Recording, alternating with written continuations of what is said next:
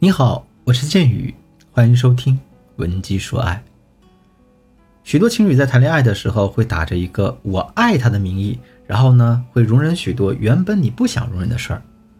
但是，一旦你们步入婚姻之后，你就会发现啊，你就没办法继续忍耐这些事儿了，反而呢，曾经堆积的这些问题和矛盾，会因为一些小事儿而引发，像火山爆发一样喷薄而出。就像我的学员甜甜一样，最近就遇到这样的问题。她和她男朋友阿青呢是在微博上认识的。当年这个男朋友啊是拥有百万粉丝的网红博主，那甜甜呢是他的小迷妹。后来啊，阿青与另一个博主发生一点矛盾，两个人在微博上大吵了一架，也引得双方的粉丝互相对骂，因此两个人都被限流了，也就渐渐过气了。甜甜不管是在阿青与别人吵架时啊，还是他过气之后。都一如既往的喜欢他，天天在微博上私信他，给他加油打气儿。两个人断断续续聊了两年多，互相产生了情愫，自然而然的发展成了情侣，也很快住在了一起。当年喜欢过的偶像，有朝一日变成了自己的男朋友，那换作是你，可能你也会像甜甜一样，把阿青宠上了天。阿青喜欢吃荔枝啊，不喜欢剥皮，那甜甜就每天给他剥好皮儿，冻在冰箱里。阿青喜欢玩 cosplay，那甜甜就会攒钱帮他买很多道具和装备。两个人吵架了，即便呢这是阿青的错，甜甜也会先向对方道歉。这理由是在爱情面前呢，对错不重要。总之，这个甜甜在阿青面前真的是一个完美女友。两个人谈了三年恋爱，也顺其自然的结婚了。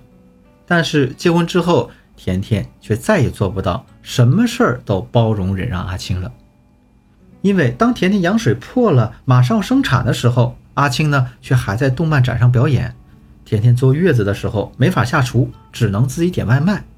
在甜甜产后被孩子折腾的整宿整宿睡不着觉的时候，也没有人哄她，没有人安慰她。那这样一来呢，甜甜就越来越觉得不公平啊。她觉得自己之前的付出竟然没有换来一丁点儿的回报，于是就经常和阿青吵架，甚至动起手来。等到他找到我的时候，阿青已经向他提出了离婚。虽然呢，这个故事挺像偶像剧的，但是现实生活中这样的事并不少见。其实，许多爱情至上的女孩子都会在感情中出现这样反差特别极端的一个状态。那为什么事情会演变成这个样子呢？因为他们的幸福是女方一味的忍让换来的。一旦女方忍无可忍时，那就会出现极端的爆发，就像弹簧一样，你压得越紧。会谈的越远，而女人之所以会忍让对方，不是因为你爱对方，而是因为你不知道怎样进行一个有效沟通。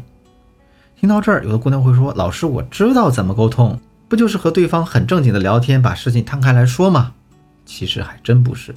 你这样定义沟通的话，只是把沟通当成人的本能，而不是一种能力。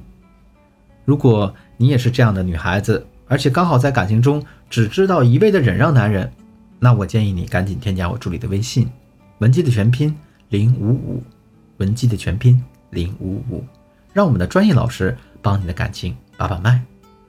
今天呢，建宇老师就来讲一讲我们在感情中如何与伴侣进行一个有效沟通的步骤。第一步，在沟通之前，我们要弄清楚沟通的目的。大家很容易弄混淆啊，闲聊与沟通。什么是闲聊呢？在公司里呢，你可能有被老板或者同事单独找去谈话的经历。他说：“哎呀，今天咱俩随便沟通沟通。”然后拉着你说了一大堆废话，反正呢没有一个中心思想。其实“随便”和“沟通”哎这两个词儿本身就是一个矛盾关系。我们真正的沟通是有目的性的，而且呢，往往是有一个明确的目标。如果你的老板把你叫进办公室，给你说的第一句话是这样的。今天呢，我跟你聊一聊你这个月迟到十次的原因到底是什么？听到这句话，你会有怎样的反应与回应呢？我想你的第一反应大概是你会在脑子里搜索啊，这个月你迟到了十次吗？啊，这十次是什么原因呢？然后你再想想我该怎么样应付老板啊，会又礼貌又体面。等到聊完之后，你的脑子里面也会很清晰的知道你们具体的聊了什么，聊到了哪个程度，对方是否满意，这才叫沟通。我们在与别人沟通之前，一定要先弄清楚我们沟通的目的是什么。最好呢，在我们说第一句话的时候，就清晰的告诉别人啊，这次呢，我找你聊天的目的究竟是什么。第二步，清楚的阐述自己的沟通内容。这个沟通内容包含三个方面，分别是信息、思想还有感情。其中呢，信息是重要且客观的内容，感情呢是当中的修饰语，思想是精髓。我给大家举一个例子啊，在甜甜和阿青的故事当中，甜甜被孩子折腾的整夜睡不着觉，心情很烦躁，需要阿青去安慰她。那这件事情我们应该怎样沟通呢？首先，我们要提取重要信息。我心情很烦躁，因为我被孩子折腾的整夜睡不着觉，我需要被安慰，这是信息。其次呢，我们增加一些修饰语。哎呀，老公，人家好烦躁，好委屈，好难受啊！你这宝贝儿子可太会折腾人了，害得人家一天一整夜都没睡。啊，暴躁的小仙女在线求安慰。最后，在增加了修饰语的基础上，我们在表达自己的一个思想。那你看，你看我都这么惨了，但如果呢，我今晚能吃到老公亲手做的银耳汤啊，我想我就能满血复活了。第三步，学会处理不同观点。当你清楚地阐述了你的目的和沟通内容之后，那别人很可能会提出不同的意见呀，他有与你不同的想法呀，啊，他有不同的一个观点。那我们沟通的重中之重就是要学会处理这些不同观点，然后呢，两个人达成共同的认知和协议。那么我们该怎样处理呢？我给大家分享两个小妙招。第一个小妙招是，我们在表达自己观点的时候，不要去说别人是错的，这样呢，你可以避免两个人陷入一个争论的状态当中。因为人在被否定时，会本能的去捍卫自己的观点。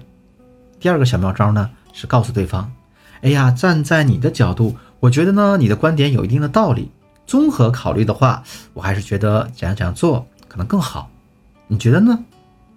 这种表达的高明之处就是呢，你没有全面否定对方，对方会更容易接受你后面的观点。第四步，总结沟通，达成一致。当我们处理好双方之间的不同意见的时候，都会得到一个双方共同认可的观点。比如在甜甜与阿青的案例当中，阿青就答应了。晚上回家给甜甜煮银耳汤，这个共同的协议就是你们这次沟通结束的标志。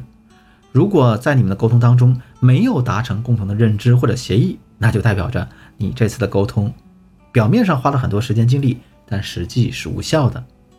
所以呢，在这里建宇老师教给大家一个小心机，在我们和别人沟通结束的时候，一定要用这样一句话来做一个总结。哎呀，非常感谢你，通过刚才交流呢。哎，我们达成了这样一个共识，你看是不是这样的？啊，类似这样的话，会给别人留下一个你很真诚、很好的印象。好了，今天的课程呢，到这就结束了。如果对于本节课的内容，你还有一些没听懂的地方的话，可以添加我助理的微信，文姬的全拼零五五，文姬的全拼零五五，文姬说爱，迷茫的情场，你的得力军师，我是剑宇，我们下期。再见。